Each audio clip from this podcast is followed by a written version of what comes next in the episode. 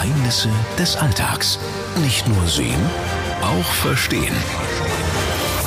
Du, warum ist die Banane krumm?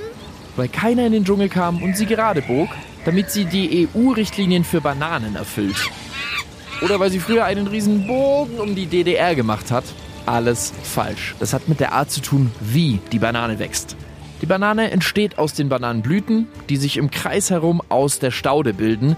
Bis jetzt sieht das da auch alles so aus wie bei anderen normalen Pflanzen. Klar, die Blüte wächst natürlich in Richtung Himmel hoch, also nichts komisches. Die Bananen, die dann aus der Blüte entstehen, fangen auch an, erstmal kerzengerade zu wachsen. Erstmal.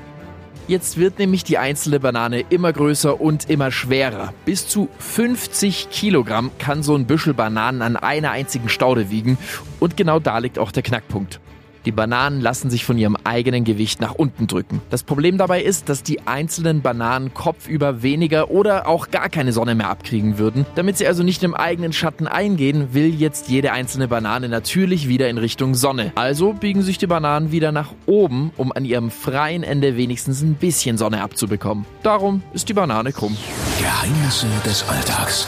Alle Folgen jederzeit und kostenlos im Podcast auf radio7.de.